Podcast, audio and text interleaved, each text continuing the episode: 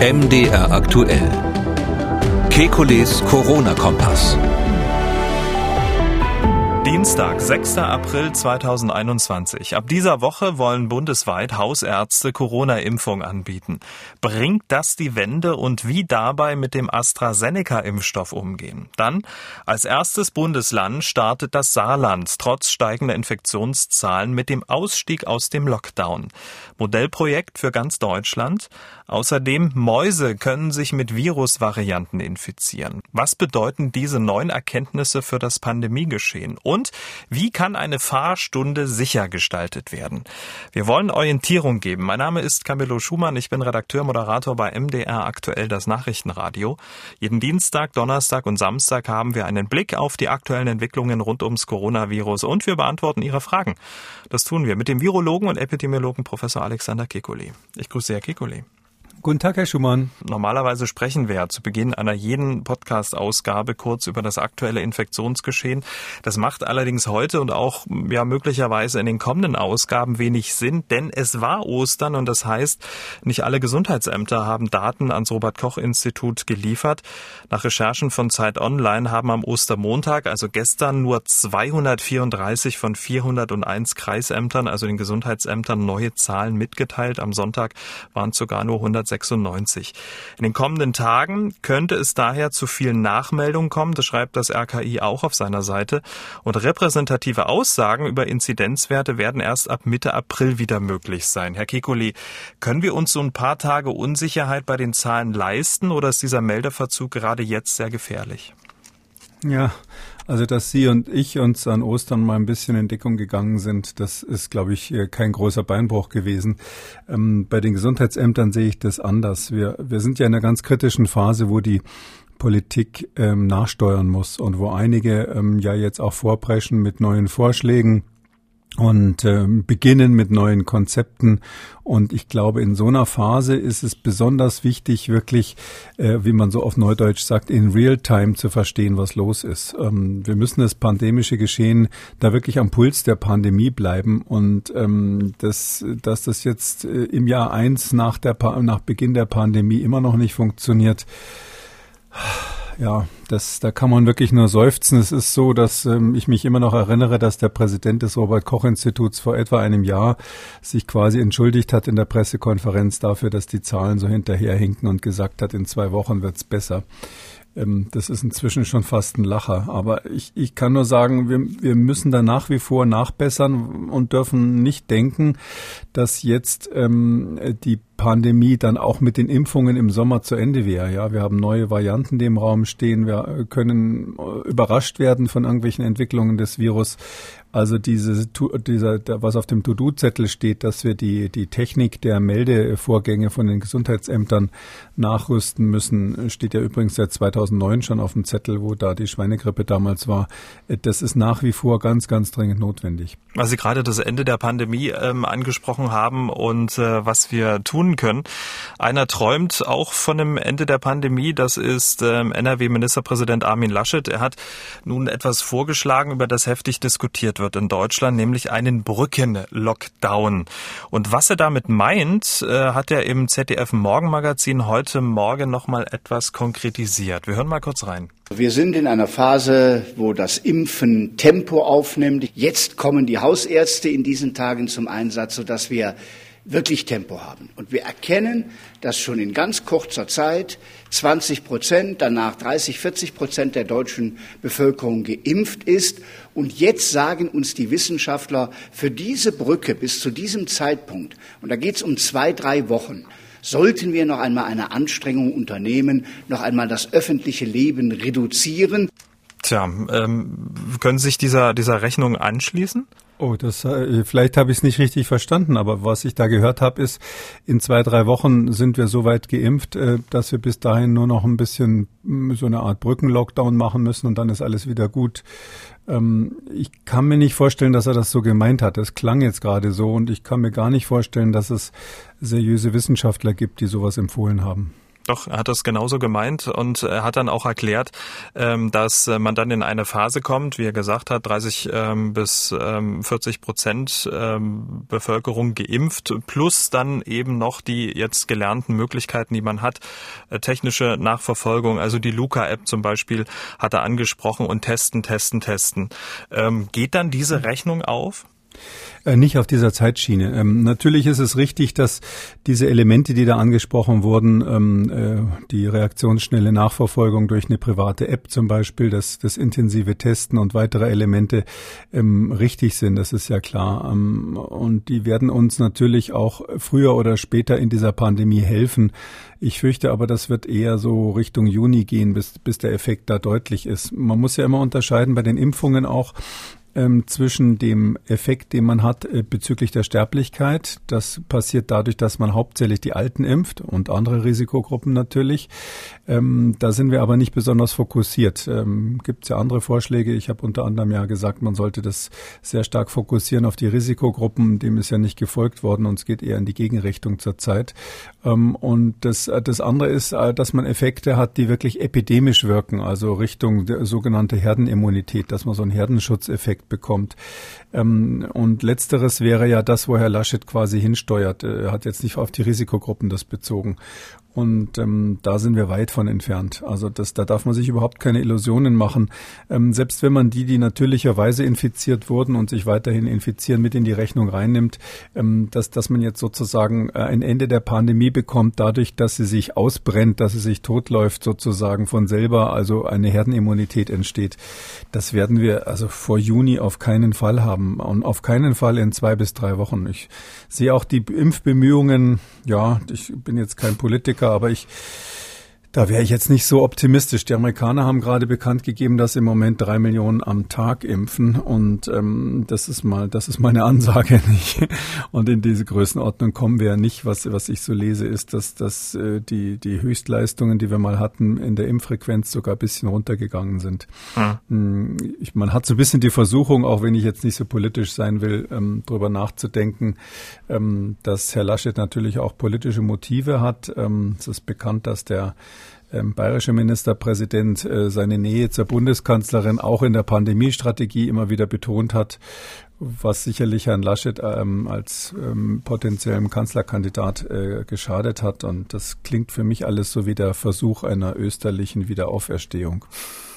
Ähm, Herr Laschet hat es heute Morgen im ZDF im Morgenmagazin auch damit erklärt, dass man so in zwei, drei Wochen ähm, diesem Brückenlockdown dann wieder bei Inzidenzwerten wäre, wo man dann auf der einen Seite dann eine höhere Durchimpfungsrate hat, auf der anderen Seite dann aber wieder in so einen Bereich kommt, wo man auch tatsächlich dann äh, Infektionsketten nachverfolgen kann. Ähm, gehen Sie da auch mit? Ja, der Teil ist, äh, der Teil ist, glaube ich, richtig. Also man kann durch einen Lockdown kann man letztlich die Inzidenzen natürlich dramatisch drücken mit allen Nebenwirkungen, die man hat. Und die Frage ist ja immer, wann man auf ein alternatives Konzept, Sie wissen, ein, das, was ich vorgeschlagen habe, heißt Smart-Konzept und irgendwie sehe ich dessen Elemente auch ähm, an verschiedenen Stellen jetzt aufleuchten zurzeit. Ähm, die Frage ist, wann kann man diesen Umstieg ähm, sicher, halbwegs sicher machen?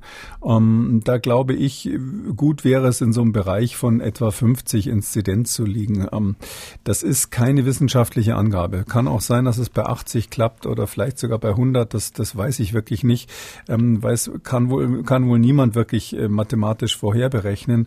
Äh, und, und falls er das gemeint hat, dass er sagt, na ja, wir müssen jetzt die, die Inzidenz in einen Bereich drücken, wo wir dann ähm, zum Beispiel mit diesen fünf Smart-Elementen eben äh, als Alternative arbeiten können, also dann die Risikogruppen schützen durch die Impfungen konsequent, dass wir in bestimmten Bereichen noch konsequenter Masken anordnen, insbesondere in der Arbeitswelt, ähm, dass wir bessere Konzepte haben, auch an, in der Arbeitswelt Umwelt ist da wichtig und in den Schulen die aerogene Übertragung zu, äh, zu vermeiden. Dann die Luca-App als Möglichkeit der reaktionsschnelleren Nachverfolgung und, und wie er jetzt auch sagt, testen, testen, testen. Ja, da kann man, da kann man, wenn man, wenn man in diesen Bereich kommt, irgendwann ist dieser Umstieg möglich. Ich weiß noch nicht, ob das so geschickt ist, das zu machen in einem, äh, wenn die Infektionszahlen gerade ansteigen. Und da wird sicherlich nicht sinnvoll sein, in so einem aufsteigenden Ast ähm, einer, einer epidemischen Welle ähm, dann plötzlich die Strategie zu wechseln hin zu ja letztlich mehr Lockerungen. Und ich glaube, diese, diese Kehrtwende von Herrn Laschet, dass er jetzt auch sagt, nee, wir müssen jetzt noch eine Weile Lockdown machen, bis wir dann als nächstes äh, über solche Alternativkonzepte nachdenken können. Ähm, wenn ich das so raushöre, muss ich sagen, das klingt eigentlich schon vernünftig. Hm.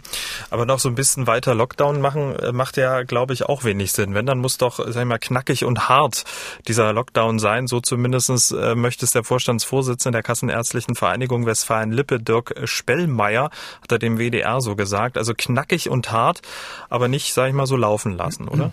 Ja, also ähm, die, es ist ja letztlich so, dass wir selektiver vorgehen müssen. Also knackig und hart, ja, jetzt, äh, man hört ja immer neue, neue Begriffe, die dann ähm, heutzutage ist es ja so, wenn man was ins Mikrofon sagt, was irgendwie äh, gut als Überschrift geeignet ist, dann weiß man schon hinterher, dass dieser eine Satz dann zitiert wird und die ganzen anderen Dinge, die man außenrum erklärt hat, eigentlich zu kurz gekommen sind. Ähm, ich glaube, wir müssen insgesamt in der ganzen Diskussion von den Floskeln so ein bisschen wegkommen, sondern äh, man muss wirklich hinschauen, wo gibt's ernsthafterweise Übertragungen? Wo gibt's Übertragungen, die wir jetzt noch nicht so sauber erfasst haben? Und, und da äh, liegt ja sozusagen der Osterhase im Pfeffer an der Stelle, weil es, das Problem ist ja, dass wir, dass wir äh, äh, nicht nur die, diese zeitversetzte Meldung der Gesundheitsämter haben, sondern wir wissen ja nach wie vor nicht, aus welchem Grund äh, in vielen Bereichen die Infektionen immer noch zunehmen oder, oder weiterhin nicht unter Kontrolle zu bringen sind. Ähm, was jetzt die nächste Frage ist, ähm, die sich ganz konkret stellt, Osterferien sind demnächst zu Ende, was machen wir dann mit den Schulen? Und ähm, wenn wir feststellen, die Schulen, ähm, die Schließung der Schulen zu Beginn der Osterferien hat einen deutlichen Effekt gehabt als Teil ähm, dieser doch ganz positiven Entwicklung bisher im Lockdown, ähm, dann würde ich sagen, muss man eben sagen, okay, dann brauchen wir für die Schulen weiterhin ein sicheres Konzept. Knackig und hart in dem Sinn, dass man überall den Deckel draufschmeißt, da, da bin ich eher dagegen. Aber ähm, die Dinge, wo man sieht, hoppla, da sind noch Lücken im System, da müssen wir nachbessern. Ähm, und einige Lücken sind ja schon lange bekannt. Ähm, ich glaube, da ist es wichtig, äh, sozusagen knackig und hart zu sein. Selektiv, aber nicht allgemein. Hm. Ähm, wir werden mal schauen, ähm, was äh, aus diesem Vorschlag ähm, wird. Zwei, drei Wochen Brücken-Lockdown. Herr Laschet hat auch äh, vorgeschlagen, die nächste Ministerpräsidentenkonferenz vom 12. April vorzuziehen. Da gab es auch schon wieder Befürworter, aber auch Gegner innerhalb der Ministerpräsidenten. Also wir sind da sehr gespannt. Übrigens heute vor 101 Tagen begann die Impfkampagne in Deutschland. Heute vor 101 Tagen, am 27. Dezember, wurde die erste Impfung verimpft. Ja, kleine, kleines Jubiläum jetzt hier. Naja, wir haben uns das schneller vorgestellt, aber ich, ich kann da auch nur noch mal sagen, wenn nicht genug von dem Zeug da ist, dann äh, und einer der Impfstoffe ja auch äh, ein bisschen angezählt ist bezüglich möglicher Nebenwirkungen, zumindest in bestimmten Altersgruppen, ähm, dann ist es einfach das das Hauptproblem. Also wir haben ja hauptsächlich ein Beschaffungsproblem. Ähm, die Logistikprobleme, die da immer, ähm, zu, die da immer erwähnt werden, ähm, da glaube ich nach wie vor an Deutschland, dass wir eigentlich in der Lage sind, sowas zu managen. Ähm, und ja, jetzt diese Besprechung vorzuziehen, ohne, wenn, wenn eigentlich schon bekannt ist, dass bis dahin die Daten noch nicht auf dem Tisch liegen werden, ist die Frage, was man dann, was man dann sozusagen für Grundlagen für die Entscheidung hat. Übrigens knapp 13 Prozent Erstimpfquote in Deutschland. Und ab dieser Woche wollen bundesweit 35.000 Hausärztinnen und Ärzte in ihren Praxen auch Corona-Impfung anbieten. Einige starten schon heute, andere warten noch ein paar Tage auf den Impfstoff und wollen dann äh, in den kommenden Tagen starten. Die Praxen bekommen in dieser Woche knapp eine Million Impfdosen. Das sind ungefähr 26 Dosen pro Praxis. Hört sich jetzt erstmal sehr wenig an. Ist es auch. In der letzten Aprilwoche sollen es dann aber mehr als drei Millionen Dosen sein. Das wären erstmals mehr Dosen für die Hausärzte als für die Impfzentren. Ähm, auch in der Hausarztpraxis gilt natürlich auch die Impfreihenfolge.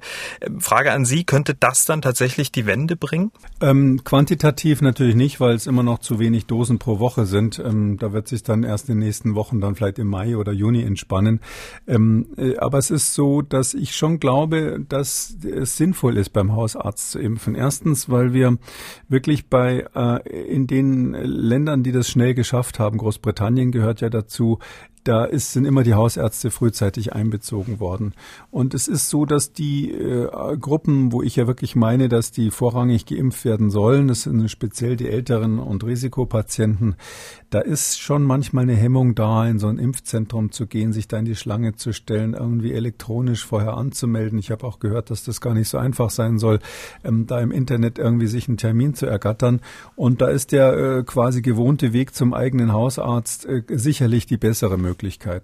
Auch deshalb, weil natürlich jetzt durch dieses äh, rein in die Kartoffeln, raus aus den Kartoffeln im Zusammenhang mit AstraZeneca jetzt eine Unsicherheit äh, bei einigen Menschen entstanden ist. Und da glaube ich schon, dass der Hausarzt, wenn er gut aufgeklärt ist im Einzelgespräch, ähm, da, da genauer erläutern kann, wo die Risiken und wo der Nutzen ist. Also ich finde das richtig und gut, dass die Hausärzte einbezogen werden, aber Sie haben ja gerade schon gesagt, wie viele Dosen die pro Woche zur Verfügung haben, pro Praxis. Ähm, ähm, das, das ist wenig. Und, und die, die Frage ist halt, wie wird der Hausarzt das einsetzen? Nicht? Dann kommt eine äh, sehr aufgeregte jüngere Lehrerin und sagt, ich will nicht mehr in die Schule gehen, wenn ich nicht geimpft bin. Das ist ja, äh, liest man häufig auch in der Zeitung, dass da die äh, Ständevertreter, die, die Lehrervertreter solche Forderungen haben. Ähm, und ähm, dann weiß ich auch nicht, wie der Arzt sich dann wehrt. Ja, die Impfreihenfolge gilt weiter, aber ähm, mir wäre es lieber gewesen, man hätte rein von der Reihenfolge her wirklich eine klare Fokussierung auf die Risikogruppen gemacht, ähm, weil, weil das Hauptproblem ist das Sterben. Ja, und das alles andere, natürlich gibt's Long-Covid, natürlich gibt's ganz selten schwere Verläufe bei auch, auch, auch sehr jungen Menschen. Hm, aber ähm, aus politischer Sicht muss man ja einfach die häufigen und statistisch tragenden Probleme erstmal angehen die sozusagen vor dem Komma einen Einfluss haben. Und da glaube ich, könnte durch diese Verteilung äh, der Verantwortung, dieses Abschieben, hätte ich fast gesagt, der Verantwortung äh, auf die einzelnen Ärzte, dadurch könnte eine Verwässerung letztlich der Strategie eintreten. Hm. Und über diese ähm, Verunsicherung, die Sie angesprochen haben, in Bezug auf äh, den AstraZeneca-Impfstoff ähm, beim Hausarzt, wollen wir gleich nochmal sprechen. Und AstraZeneca ist jetzt genau das Thema vor der Osterpause des Podcasts haben wir ja häufig über diesen Impfstoff ähm, gesprochen. Erst wurde der Impfstoff von AstraZeneca AstraZeneca nicht äh, für über 65-Jährige empfohlen, dann doch. Dann wurde die Gabe komplett gestoppt, nachdem es äh, in anderen Ländern Fälle von Hirnvenenthrombosen bei jungen Frauen gab. In Deutschland wurde dann erstmal weiter geimpft. Dann wurden solche Fälle auch hier entdeckt und auch hierzulande der Impfstoff vorerst gestoppt. Dann äh, teilte erst die EMA und dann die STIKO mit, nö, alles gut, es kann weiter geimpft werden, die Fälle seien äußerst selten und dann entschieden vor genau einer Woche die Gesundheitsminister der Länder, dass AstraZeneca nur noch für Menschen ab 60 Jahren empfohlen wird. Ähm, Herr Kikoli, Sie hatten in Ausgabe 164 darauf hingewiesen, dass möglicherweise es einen Hinweis für bestimmte Bevölkerungsgruppen geben sollte, Bezug auf diesen Impfstoff. Nun ist er da. Fühlen Sie sich da bestätigt? Ja, das ist genau die Empfehlung, die ich äh, damals gegeben habe und auch gegeben hätte, wenn ich äh, in der STIKO gewesen wäre. Ähm, ich glaube, insgesamt kann man da äh, aus deutscher Sicht was Beunruhigendes und was Beruhigendes rauslesen. Das Beruhigende, also die gute Nachricht aus meiner Sicht ist folgende. Ich erkenne da doch sehr deutlich das Muster, dass die deutschen Behörden sorgfältiger oder vorsichtiger sind als die Europäische Arzneimittelbehörde.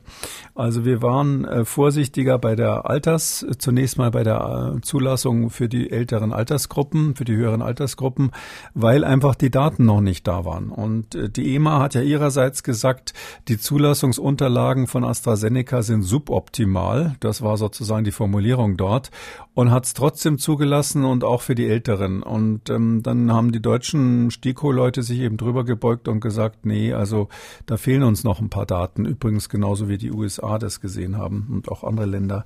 Und ähm, ähnlich war es dann letztlich bei diesen Hirnvenenthrombosen. Da hat dann die deutsche Gründlichkeit diese Fälle ausgegraben, die natürlich nicht alle an einem Wochenende passiert sind, sondern wenn man weiß, wonach man sucht, dann findet man das auch. Und die haben dann halt recherchiert und gesagt, Mensch, da gibt's doch mehr.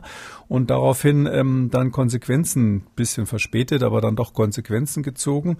Ja, und, äh, und im Gegensatz dazu ist es so, dass die EMA praktisch bis gestern ähm, Stein und Bein geschworen hat, es gibt keinen wissenschaftlichen Zusammenhang. Sie hat sich immer berufen auf die Daten 22.3. Bis dahin hatte sie die, die Daten ja gesammelt und hat gesagt, nein, wir haben das ausgewertet, es gibt keinen wissenschaftlichen Hinweis auf irgendeinen Zusammenhang zwischen den Hirnvenenthrombosen und der vorherigen Impfung.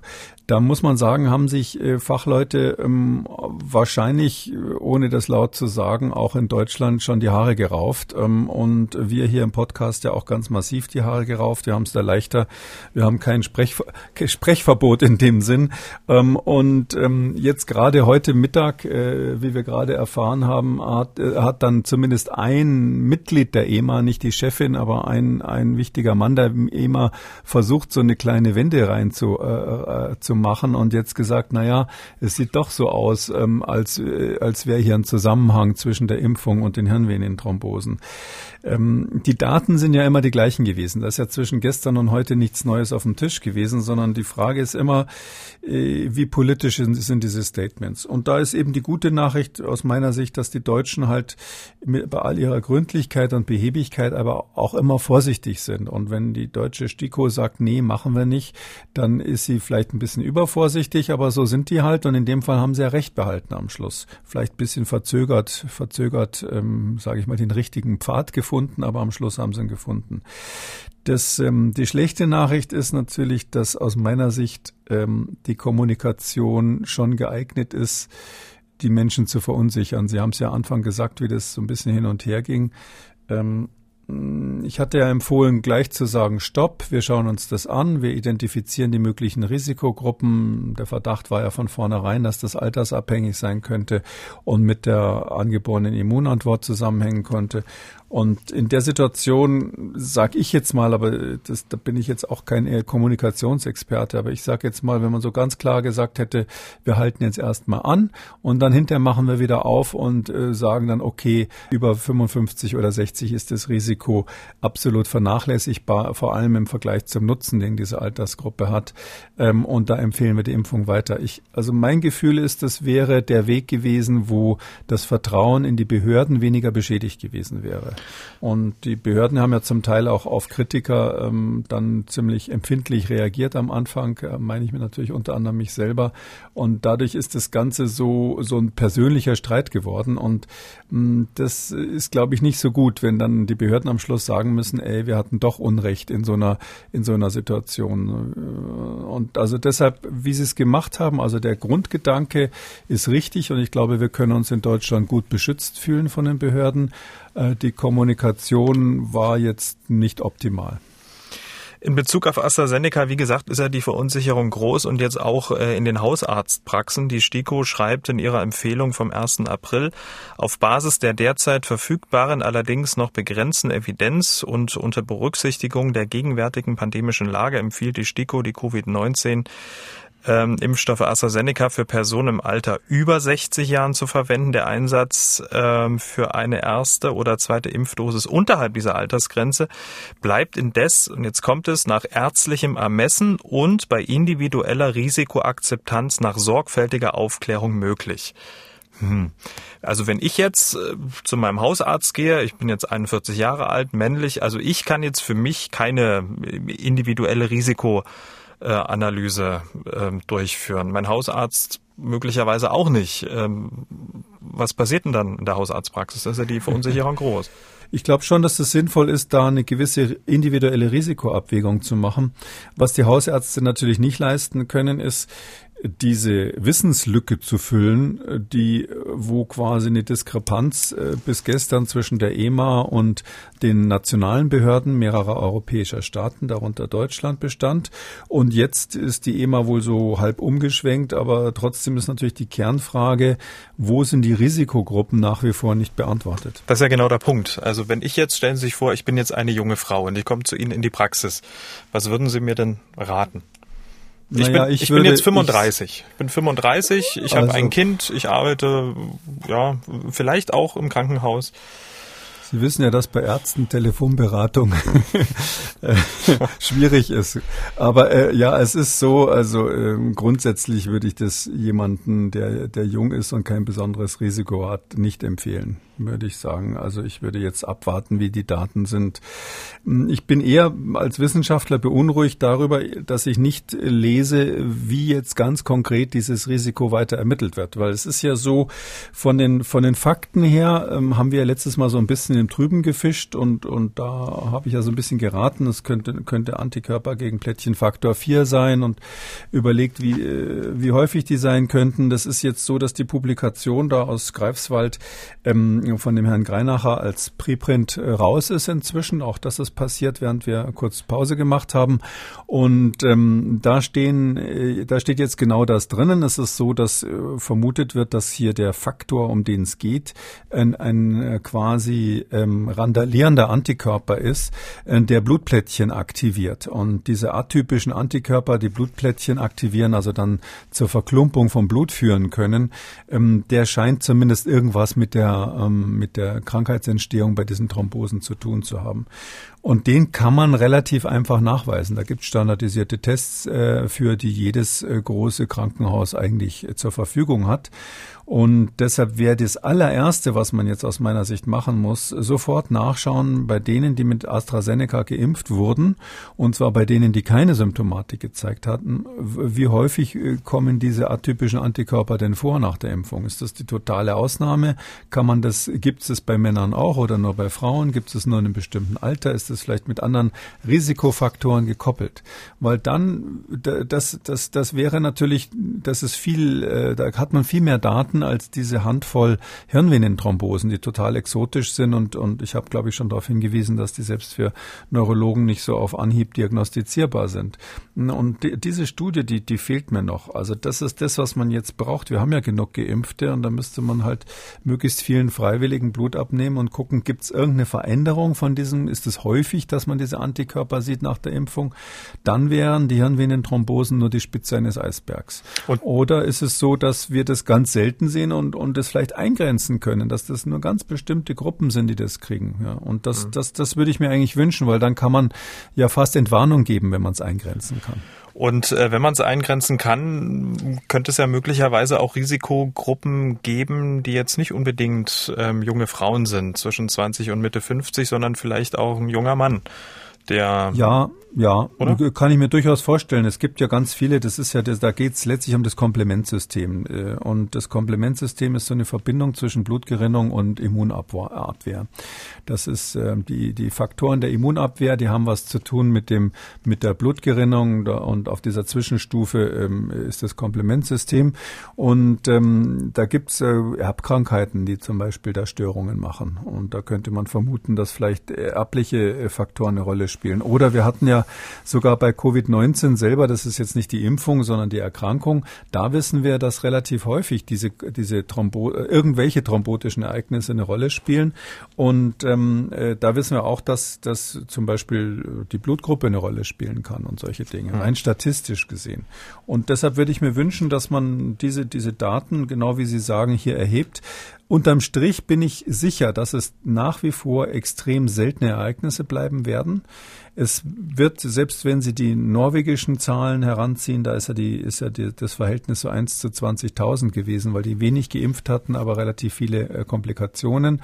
Selbst wenn Sie 1 zu 20.000 nehmen, ist es noch in einem Bereich, wo man das äh, bei einer Hochrisikogruppe verantworten kann. Also jemand, der sagt, ich habe einfach ein hohes Risiko zu sterben. Ich sage jetzt mal zum Beispiel stark übergewichtig, kettenrauchende Krankenschwester ja, ähm, auf der Intensivstation ich persönlich als Chefarzt würde solche Leute da rausnehmen, aber nehmen wir mal an, jemand in dieser äh, hat so ein Profil, dann würde ich auch ein, bei einer Impfung, äh, bei einer Komplikationsquote von 1 zu 20.000 sagen, ähm, die Impfung ist sinnvoll.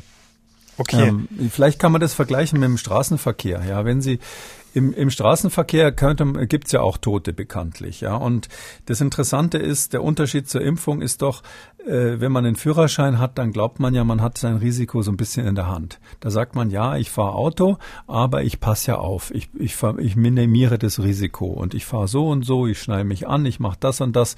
Und deshalb fahre ich, obwohl ich ein Sterbensrisiko habe, fahre ich weiterhin Auto, weil man sich zumindest suggeriert, man hätte das Risiko weitgehend unter Kontrolle oder einen Teil davon unter Kontrolle. Und was macht der Staat? Der Staat verbietet nicht das Autofahren allgemein, sondern wir machen selektive Risikobegrenzung. Zum Beispiel, indem wir sagen, Geschwindigkeitsbegrenzung bei Regen, Geschwindigkeitsbegrenzung in engen Kurven oder ähnlichem, weil wir wissen, da ist die Unfallgefahr hoch. Und so müssten wir im Grunde genommen bei dem Impfstoff einfach wissen, wo ist das Risiko hoch, wo sind die engen Kurven, wo ist die regennasse Fahrbahn und da dann selektiv sagen, die Leute sollen sich nicht impfen. Äh, Nochmal kurz nachgefragt. Ähm, wir haben ja darüber gesprochen, dass ähm, es ja Menschen, dass die schon geimpft wurden, ähm, diesen speziellen Test machen sollten oder dass man darauf äh, untersuchen sollte, um eine Aussagekraft zu haben, um möglicherweise Risikogruppen da zu analysieren. Aber wie ist denn das einfach, wenn wir bei der Verunsicherung jetzt in der Hausarztpraxis sind? Das eine ist die eigene Risikoabwägung, die haben wir jetzt durchdekliniert. Aber kann man denn im Vorfeld im Blut schon Hinweise finden, um möglicherweise dann auch das eine oder andere auszuschließen? Nein, eben nicht. Das, da haben wir überhaupt keinen Hinweis darauf. Ähm, selbst wenn es genau dieser Mechanismus sein sollte, den der Herr Greinacher und, und, und ein Kollege aus Oslo, der hat quasi genau die gleichen Daten ähm, zur gleichen Zeit gefunden. Und ähm, was diese beiden Arbeitsgruppen gezeigt haben, dass da eben diese atypischen Antikörper gegen den Plättchenfaktor 4 sind, ähm, der wieder, was wiederum dazu führt, dass ähm, die Blutplättchen ähm, gerinnen, zusammenklumpen äh, und dann die ganze Kette da hinten in Gang gesetzt wird. Ähm, da, das kann man vorher nicht testen. Man kann, wenn das, wenn man wirklich ähm, ein Ereignis hat, also wenn man nach der Impfung Symptome hat, dann kann man schnell Blut abnehmen und diese hier auch schon besprochenen D-Dimere mal testen, ob da irgendwas äh, verändert ist. Das ist ein frühzeitiger Warnhinweis, dass, äh, dass, dass es ein Problem geben könnte. Ähm, ähm dann in der nächsten Stufe würde man es auch am langsamen Verschwinden der Thrombozyten, also dieser Blutplättchen bemerken. Aber das ist erst, wenn das Problem so sozusagen schon im Gange ist. Also vorher Risiko eingrenzend haben wir eben keine Parameter und deshalb ist diese Empfehlung, äh, die ich da gegeben habe, dass man das mal untersucht, natürlich nicht im Sinne, dass jeder das untersuchen lässt, um sein eigenes Risiko zu schätzen, sondern wir brauchen so eine Studie meines Erachtens. Mhm.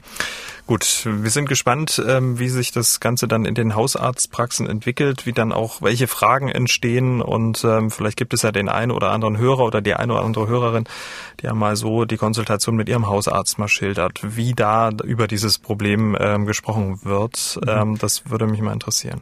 Vielleicht darf ich eins noch ergänzen. Also wir haben jetzt über die unter 60-Jährigen gesprochen und die STIKO empfiehlt ja ab 60 diese AstraZeneca-Impfstoff. Da ist es meines Erachtens völlig eindeutig. Also bei den über 60-Jährigen ist es eben so, haben wir bisher keine Hinweise auf schwere Nebenwirkungen und rein vom Mechanismus, wenn dieser Mechanismus, der jetzt im Raum steht, hier stimmen sollte, und das halte ich für sehr plausibel, ist es auch extrem unwahrscheinlich, dass es da ernstere Probleme gibt. Das heißt also, ich kann nur äh, an der Stelle sagen, wenn man über 60 ist und ähm, nicht die Option hat, sich komplett zu isolieren und zu sagen, ich lebe so, dass ich quasi Covid-19 sicher lebe, dann kann ich nur sagen, dringend impfen lassen. Also dann ist es auf jeden Fall sinnvoll und ich habe es ja hier schon mal gesagt, ich habe es auch meiner eigenen Mutter empfohlen, die inzwischen übrigens mitgekriegt hat, dass ich öffentlich ähm, äh, ähm, den Impfstoff als Impfstoff zweiter Klasse bezeichnet habe, aber ähm, äh, die sieht es eher mit Schmunzeln, weil sie, weil sie ähm, sowieso keine Mercedes-Fahrerin ist und daher findet die das völlig in Ordnung, mit dem Polo oder mit dem Golf zu fahren oder was auch immer.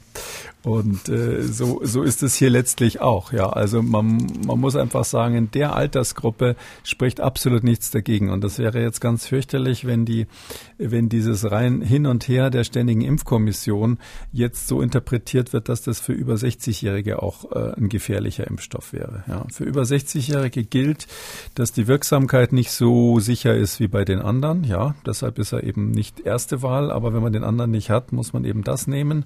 Und für über 60-Jährige ähm, äh, gilt auch natürlich, dass klar, die müssen sich darauf einstellen, dass man einen Tag lang Fieber hat und ähnliches. Aber es ist tausendmal besser, als keinen Impfstoff zu bekommen. Und wir haben in Deutschland einfach nicht die Auswahl im Moment. Kann wieder kommen, aber wir haben nicht die Wahl. Und wer sich also jetzt impfen lassen will, der sollte nicht sagen, ähm, wer weiß, was da im höheren Alter noch alles kommt.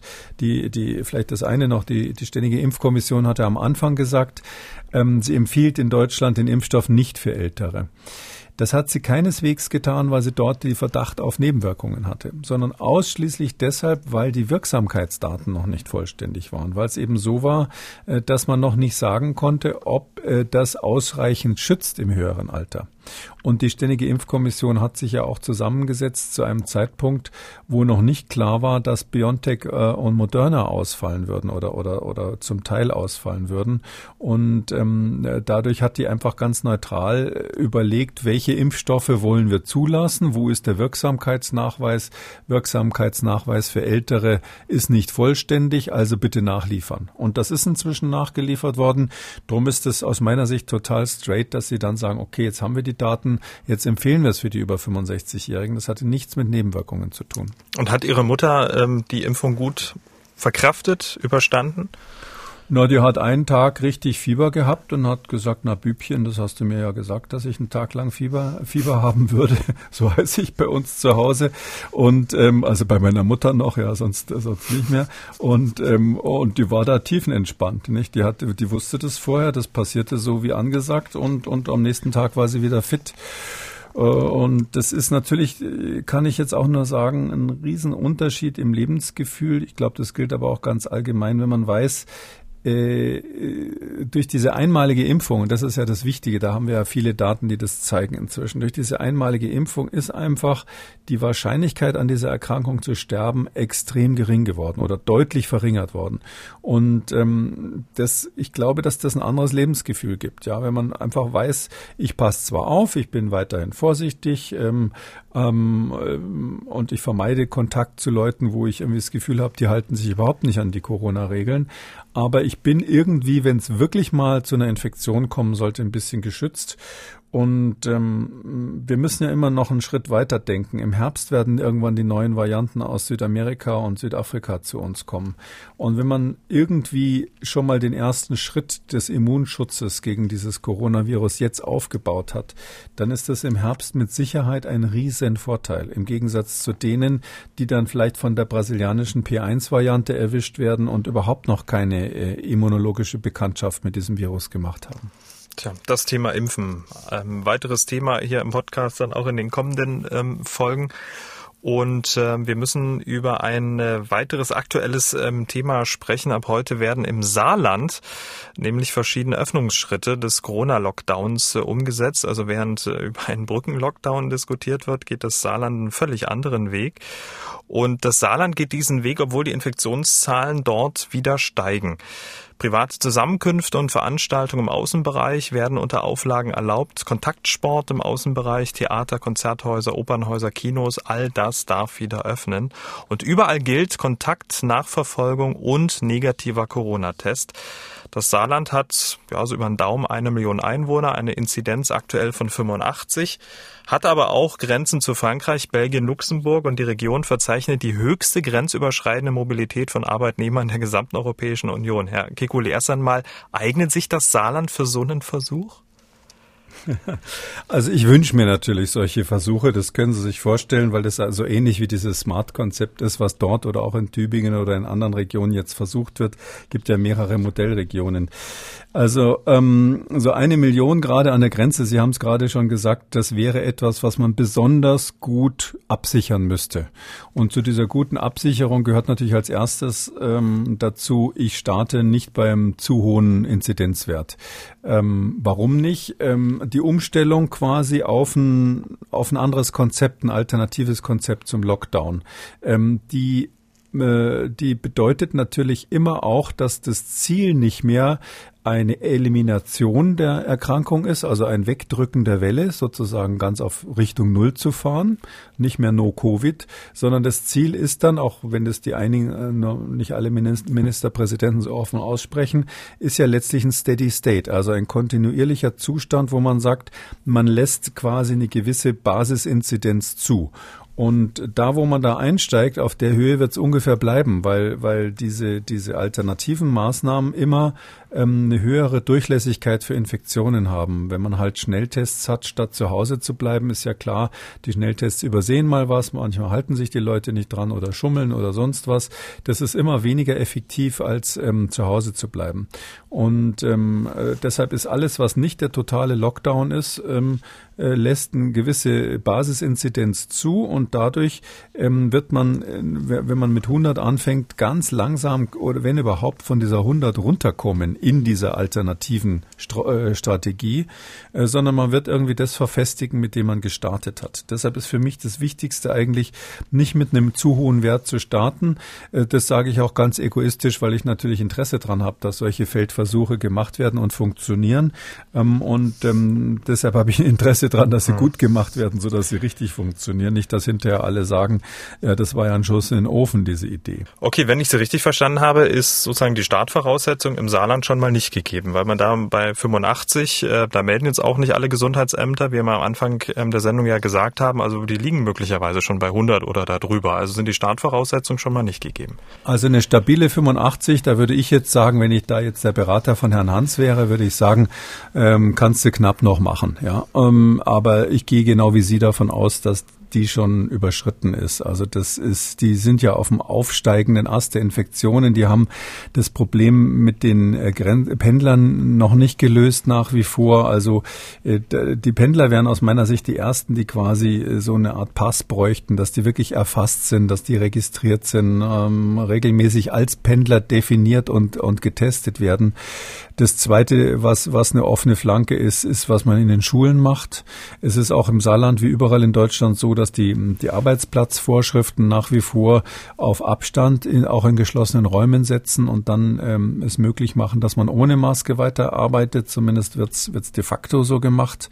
Ähm, und ähm, ich glaube, diese, diese Dinge, diese Randbedingungen hätte man, hätte man sicherstellen müssen. Ich weiß nicht, wie die, wie die Impfsituation in den Heimen im, äh, im Saarland ist. Also der, der Schutz der Risikogruppen, ist ein weiteres wichtiges Element, da muss man natürlich in der Region dann gucken, äh, wie weit sind wir hier. Das, das kann ich nicht beurteilen. Wenn, wenn, wenn, wenn es so ist, dass das Saarland da besonders gut geschützt wäre, wäre das ein Pluspunkt, der dafür spricht. Ähm, für mich ist die, die, die Knackfrage jetzt wirklich, wir sind in den Osterferien.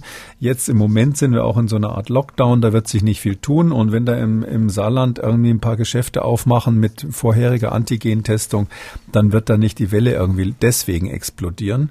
Ähm, äh, es wird aber auch ein hoher Inzidenzwert durch diese Umstellung nicht gedrückt werden. Und die Frage ist, was passiert am Ende der Ferien? Und da ist es ja so, wenn ich das richtig gelesen habe, ähm, es soll erst ab der Sekundarstufe verpflichtend zweimal die Woche getestet mhm. werden da ist die Flanke offen. Ja, also die Grundschule und die Kita. Und da wissen wir, dass das gerade jetzt mit dem B117, was ja in Deutschland sich gerade äh, durchsetzt, ähm, dass das häufig bei Kindern äh, auftritt und ähm, warum man da einfach äh, das offen gelassen hat. Das, und das halte ich für ein großes Risiko, wenn es die Ferien zu Ende sind. Hm. Also bei allem, was Sie sich jetzt ähm, durchgelesen haben zu dem Öffnungskonzept, es ist ja ein Testballon. Ähm, positiv, negativ, wo würden Sie da jetzt so einen Strich drunter ziehen? Ähm, es, es scheint mir, äh, ohne da jetzt ähm, zu, zu weit vorpreschen zu wollen, aber nach dem, was ich so höre, scheint mir das ein bisschen zu wenig ähm, vorbereitet zu sein. Eben mit der Frage, was machen wir mit der Primarstufe, was machen wir mit den Kitas, ist auch nicht ganz klar, ob es genug Zentren gibt, die dann wirklich testen und ob man die Infektionswege, wenn dann, wenn es dann zu weiteren Infektionswegen, äh, Infektionen kommt, wirklich erfasst. Ich kann vielleicht noch kurz erwähnen, es gibt ja mehrere Vorbilder dafür. Das Saarland ist ja nicht das erste. Tübingen ist jetzt nicht ganz bei einer Million Einwohner, aber, aber auch so, dass es äh, dort ein Feldexperiment gibt. Und da gehen ja die Fallzahlen auch gerade hoch. In Tübingen hat man eigentlich was Ähnliches versucht. Und das Problem in Tübingen ist, dass man, obwohl das ja ein erklärtes Experiment war, was ich eigentlich eine gute Idee finde, ähm, dass man dort ähm, die nicht keine Möglichkeiten hat, genau festzustellen, wo jetzt, warum jetzt die Fälle zunehmen. Der Bürgermeister Palmer von Tübingen, ähm, der der, der gibt ja verschiedene Varianten von möglichen Erklärungen, warum die Fallzahlen nicht, äh, nicht äh, unten bleiben. Er sagt zum ersten, das sind so viele Jugendliche, die halten sich nicht an die Regeln, die sitzen da auf den Wiesen rum und die Polizei muss immer wieder einschreiten und die treffen sich auch abends wahrscheinlich. Er sagt zweitens, es gab einen größeren Ausbruch in einem Asylbewerberheim, was, was ihm auch die Zahlen da versauert hat. Er sagt drittens, es sind so viele Leute von auswärts gekommen, weil bei uns die Geschäfte geöffnet, geöffnet haben haben. Und da gab es dann quasi so eine Art Corona-Tourismus, Corona-Shopping-Tourismus. Und das hat uns die Bilanz verhagelt. Und diese ganzen Einzelfaktoren, die, da weiß man aber nicht, welcher dieser Faktoren wirklich eine Rolle gespielt hat. Und das, was natürlich jetzt die wissenschaftlich wichtige Frage wäre, ist doch folgende. Wir haben in Tübingen konkret durch einen Tagespass erlaubt, nach vorheriger Testung zum Beispiel in den Laden, zu, in ein Geschäft zu gehen oder in einem Restaurant outdoor zu sitzen. Hat es bei denen, die negativ getestet wurden und die diesen Tagespass hatten, hat es bei denen Infektionen gegeben, die wesentlich dazu beitragen, dass Tübingen jetzt von der Inzidenz wieder ansteigt? Das ist die Frage. Hat das überhaupt auf gut Deutsch was mit den Öffnungen zu tun?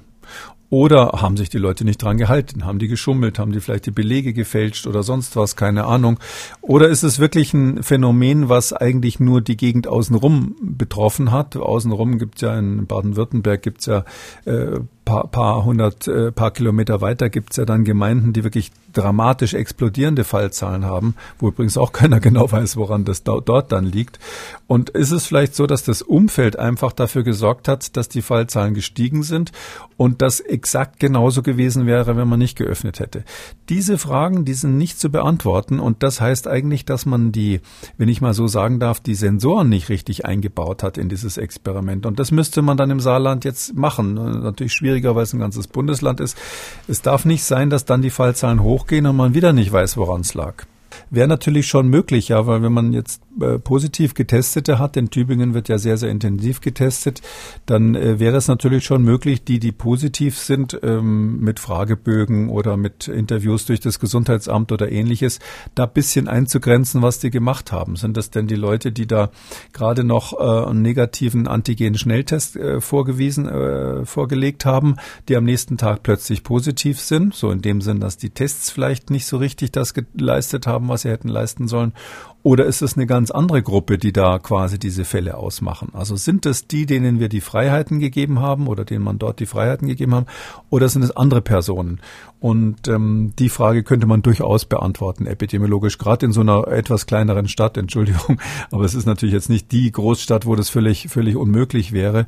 Und äh, das, das tut mir ein bisschen leid, dass, da, dass das scheinbar nicht möglich ist. Zumindest höre ich in dieser Richtung nichts Konkretes. Und wie gesagt, wenn jetzt das Saarland als nächstes vorprescht, ähm, da habe ich meine Zweifel, da es jetzt schon in Tübingen nicht möglich war, äh, diese wichtigen Informationen rauszuziehen, habe ich meine Zweifel, ob das dann im Saarland wo die Struktur viel komplexer ist, die ganzen Pendler, die rein und raus fahren jeden Tag äh, äh und so weiter, äh, dass ob man da das dann hinkriegt, äh, rauszukriegen in einer Phase, wo ja diese Varianten, diese Mutante B117 gerade unterwegs ist, äh, was haben eigentlich unsere Öffnungskonzepte oder Alternativkonzepte mit Testen und Nachverfolgung, was haben die eigentlich gebracht und was nicht? Wir müssen noch über eine Studie sprechen in dieser Ausgabe, die ähm, deshalb ganz interessant ist, weil sie zeigt, wie sich das Virus seinen Weg sucht, am Leben zu bleiben und ähm, sich auch neben Menschen einen weiteren Wirt suchen könnte. Konkret geht es um die Virusvarianten B1, 351 und P1, also die südafrikanische und die brasilianische Variante.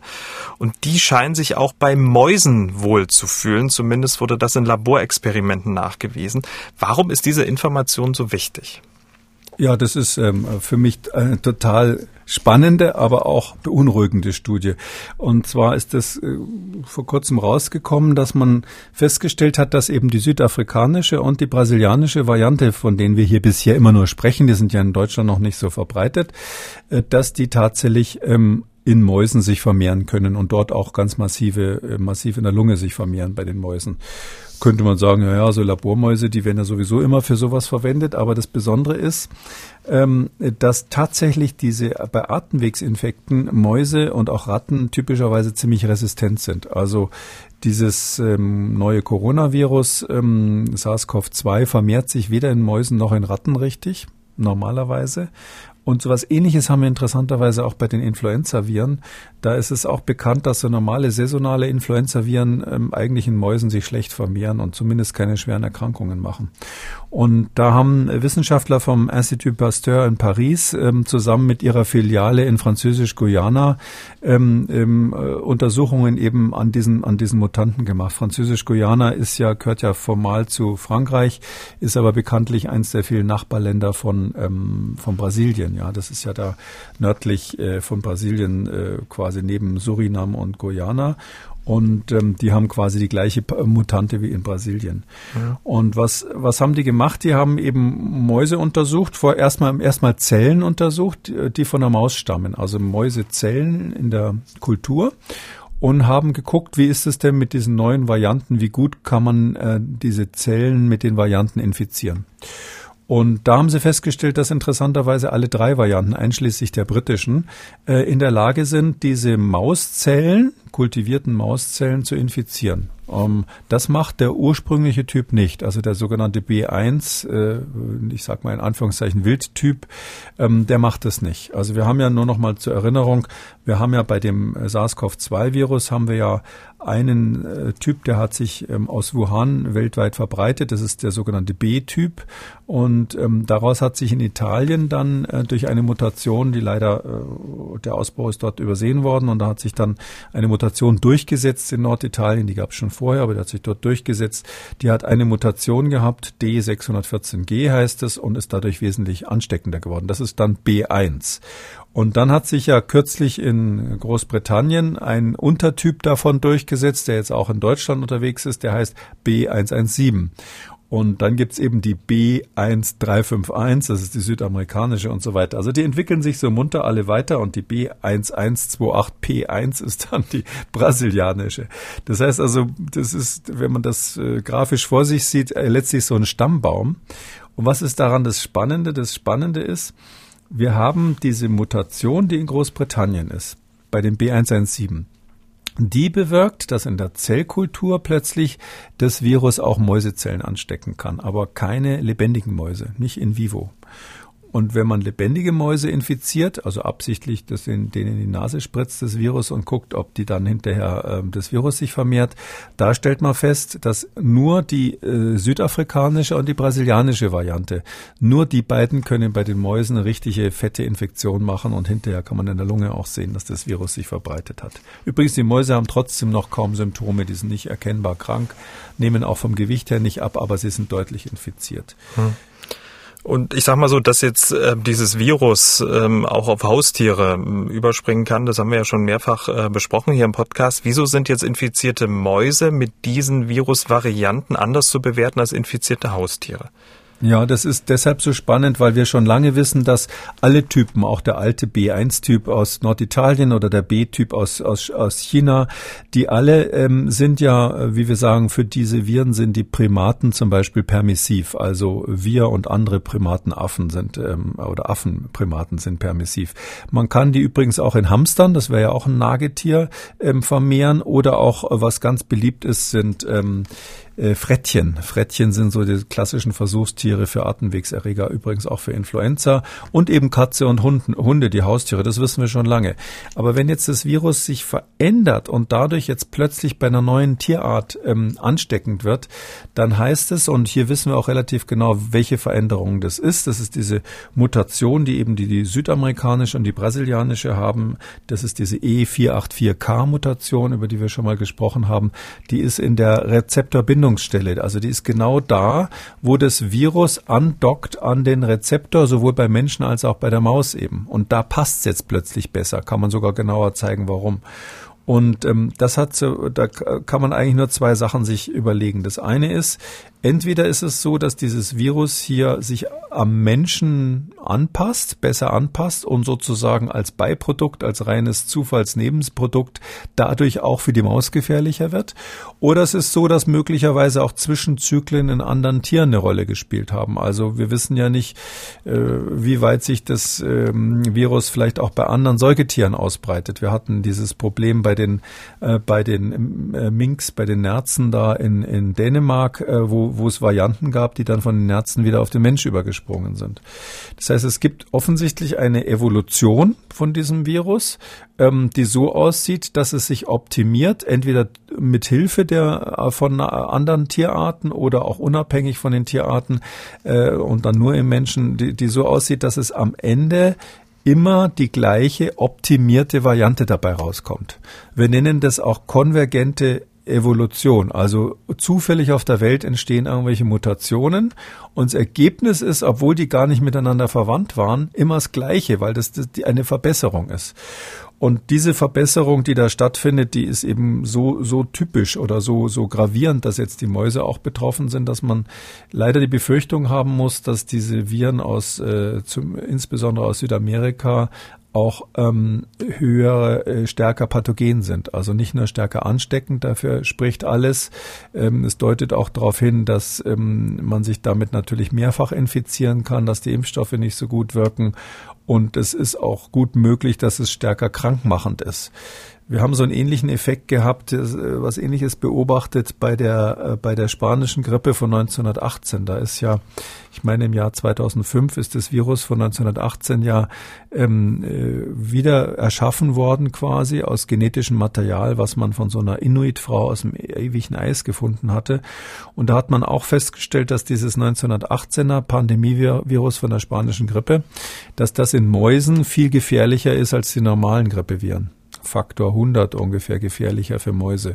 Und jetzt beobachtet man sowas ähnliches bei einer Variante von diesem, von diesem Coronavirus. Ähm, das bedeutet für mich äh, nichts Gutes, ehrlich gesagt. Das heißt für mich, dass diese Varianten, die in Südamerika sich jetzt ausbreiten, ähm, dass die das Potenzial haben, mehr Menschen krank zu machen und eben auch äh, mit hoher Wahrscheinlichkeit unser Immunsystem zu überlisten, wenn wir schon mal eine Krankheit hatten. Also ein weiterer Aufruf, so schnell wie möglich sich impfen zu lassen, wenn man äh, Corona nicht schon mal hatte weil diese P1-Variante in Südamerika, das ist ja so, die ist ja, hat angefangen in Brasilien. Und Brasilien ist, wenn man so will, ein landesweites Superspreading-Event zurzeit für dieses P1. Also da, da macht ja inzwischen kein Bundesstaat mehr eine Ausnahme. Und äh, wir sehen inzwischen in, in allen Staaten ähm, Südamerikas ähm, äh, die, die neue Variante, Riesenprobleme in Lima, da ist die äh, angeblich die die Durchseuchung mit dieser P1-Variante schon im Bereich von 40 Prozent. Ähm, und ähm, selbst die beiden Staaten, die keinen Kontakt ähm, zu zu ähm, keine Grenze haben zu, zu Brasilien, ähm, also Chile und Ecuador. Auch dort sind schon die sind die ersten Fälle aufgetreten.